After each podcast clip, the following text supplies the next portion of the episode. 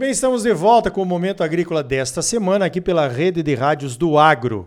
O oferecimento é do Sistema Famato Senar, Sistema Sindical Forte, Agropecuária Próspera. E também Cicred, gente que coopera cresce, venha crescer conosco, associe-se ao Cicred. Olha só, esse ano nós temos alguns eventos internacionais importantes onde a presença do agronegócio brasileiro deve ser marcante para que a gente possa impedir algumas sacanagens que sempre vêm por aí quando se trata de produto brasileiro para exportação. Para falar sobre isso, eu convidei o Ibiapaba Neto, ele é diretor executivo da Citrus BR e também é o coordenador da Comissão de Relações Internacionais do IPA, o nosso Instituto Pensar Agro, que está organizando essa contribuição aí do agronegócio, né, para ser levado então nesses fóruns internacionais que nós vamos ter acontecendo agora em 2021. Olha, para começar a nossa conversa, Biapaba, eu vi um filme que você mandou outro dia ali no grupo.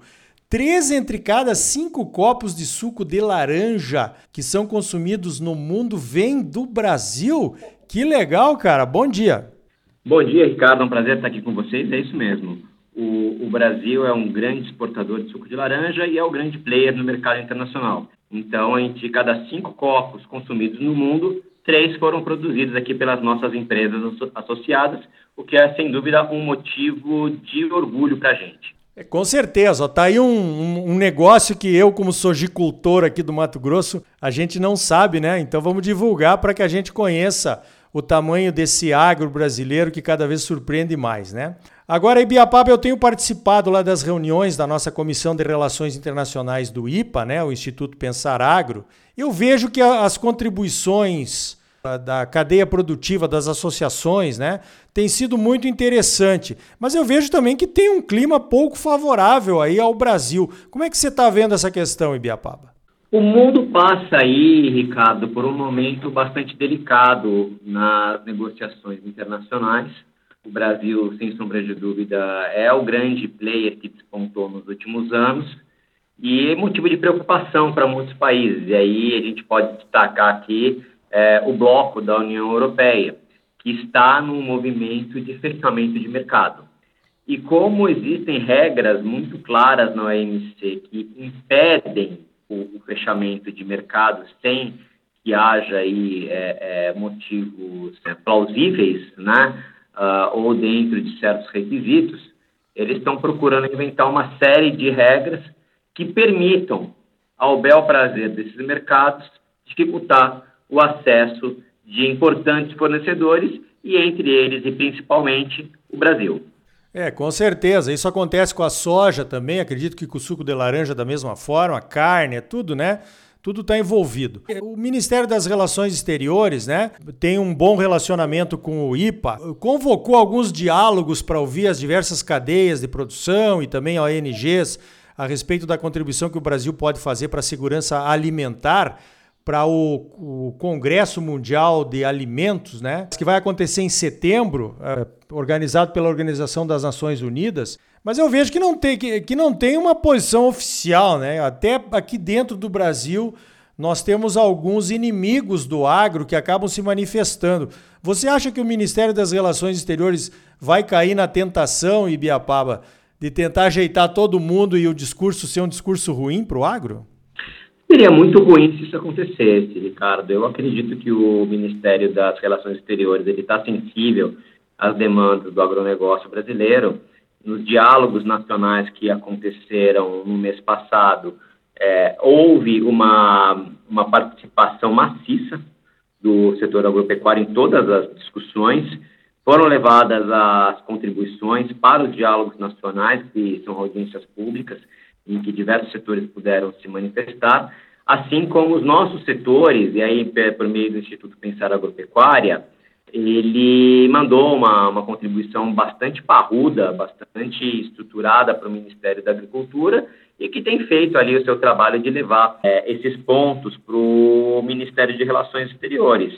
E aí, obviamente, existe todo um trabalho político aí sendo feito também, os representantes do nosso setor, que são os parlamentares eleitos, eles têm é, pedido informações ao Itamaraty no sentido de que fique claro qual tem que ser a posição brasileira, porque não faz um menor sentido o Brasil aderir a algumas modinhas que acontecem mundo afora, principalmente na Europa, considerando que somos um grande exportador de, de alimentos temos interesse de, de permanecer dessa forma e até de ganhar mais mercado, se possível. Bom, Ibiapaba, é, é, verdade que o agronegócio é um desconhecido né, no, no, mundo, eu diria até, inclusive aqui dentro do Brasil. Esse tipo de discussão e essa iniciativa do Instituto Pensar Agro de estabelecer aí, organizar uma comissão de relações internacionais pode ajudar muito nessa questão da gente mostrar a nossa sustentabilidade da produção, né? Porque, olha, o pessoal não sabe nada. Eu participei outro dia de uma reunião com compradores alemães de soja convencional, e é um desastre as falas que eles fazem a respeito da produção aqui no Brasil, hein? É, sabe aquela história, né, Ricardo? Quem não está sentado à mesa, tá sentado, tá, vai acabar, vai parar no prato, né? E a gente tem que tomar muito cuidado com isso. O Brasil tem que participar das discussões internacionais, tem que levar é, suas informações, contar sua história de uma maneira bem estruturada. É preciso levar dados que sejam confiáveis, auditáveis, verificáveis e que a gente mostre aí com o poder da razão e a força da emoção que o agronegócio brasileiro, ele não só é uma potência do ponto de vista de produção, mas também ele carrega consigo uma história de sustentabilidade que não acontece, que não vem de hoje, né? Não, não acontece a partir de hoje ou porque assim querem os nossos clientes. Ela já acontece muito antes e obedece a padrões é, que estão muito além de qualquer de um dos nossos concorrentes. Só que isso precisa ficar claro. E nesse sentido, eu acredito que tem um papel importante aí do setor privado de levar essas informações para quem de direito. Positivo. Olha, eu vejo com muito bons olhos o que está acontecendo na Comissão de Relações Internacionais do IPA, porque eu te confesso, Ibiapaba, que eu nunca tinha visto nada igual em termos de juntar todo mundo, né? os interessados em, em, em contar sua história e apresentar números e dados científicos e verificáveis. E talvez a gente possa caminhar para algo mais grandioso, né? Talvez um, alguma coisa relacionada a um selo nacional de sustentabilidade, alguma coisa assim. Você vê isso também ou não? Eu acho que a gente tem que se preocupar um pouco mais com o ambiente que a gente está participando. A questão da sustentabilidade, ela é sem sombra de dúvida é um ponto muito importante, mas quem define, é, quem define quais são os selos aí que têm mais valor no mercado é o próprio mercado aí por meio dos consumidores. Então eu acho que o Brasil ele não precisa de um selo específico para mostrar que ele é sustentável. É, o Brasil ele pode participar de qualquer tipo de certificação internacional é, e passar aí nos melhores critérios possíveis com louvor. O que a gente tem que combater é essa narrativa generalizada de que o agronegócio brasileiro seria aí um inimigo do meio ambiente ou das causas ambientais, o que é uma grande bobagem, até porque o agricultor brasileiro é o único que mantém em suas próprias terras privadas uma porcentagem importante de vegetação nativa, algo que não tem precedente em outros países concorrentes.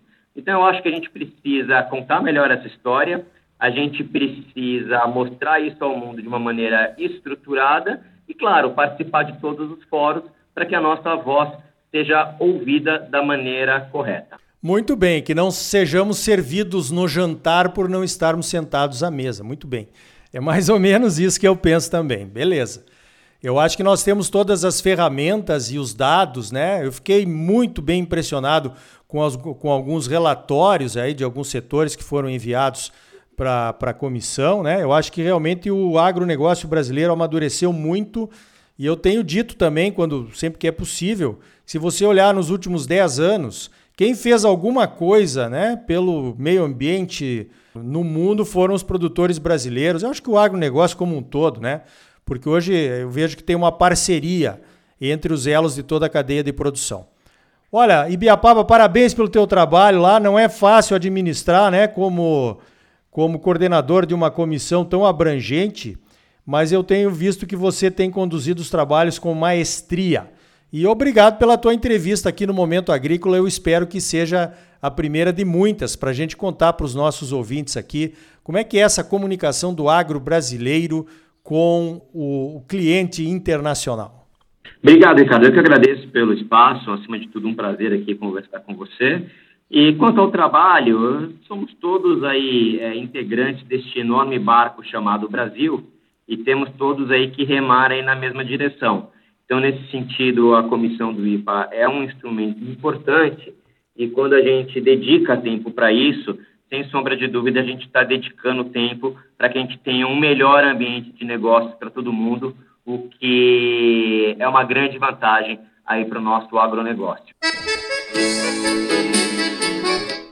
Então tá aí. Essa união de forças e propósitos é muito importante quando se trata da imagem do agronegócio do Brasil no exterior e também quando tentam aprovar barreiras não tarifárias que prejudiquem a livre exportação dos nossos produtos. E isso é o que tem, né? Nesses debates camuflados de sustentabilidade. Precisamos sentar à mesa de negociações ou seremos devorados no jantar, como disse o Ibiapaba, né? No próximo bloco, as novidades do IMEA no mês do seu aniversário de 23 anos. Sistema Famato Senar, mobilização total para garantir um agro cada vez mais forte em Mato Grosso. É bom para os produtores, mas é muito melhor para o nosso estado e para a nossa população. E gente que coopera cresce. Venha crescer conosco, associe-se ao Cicred.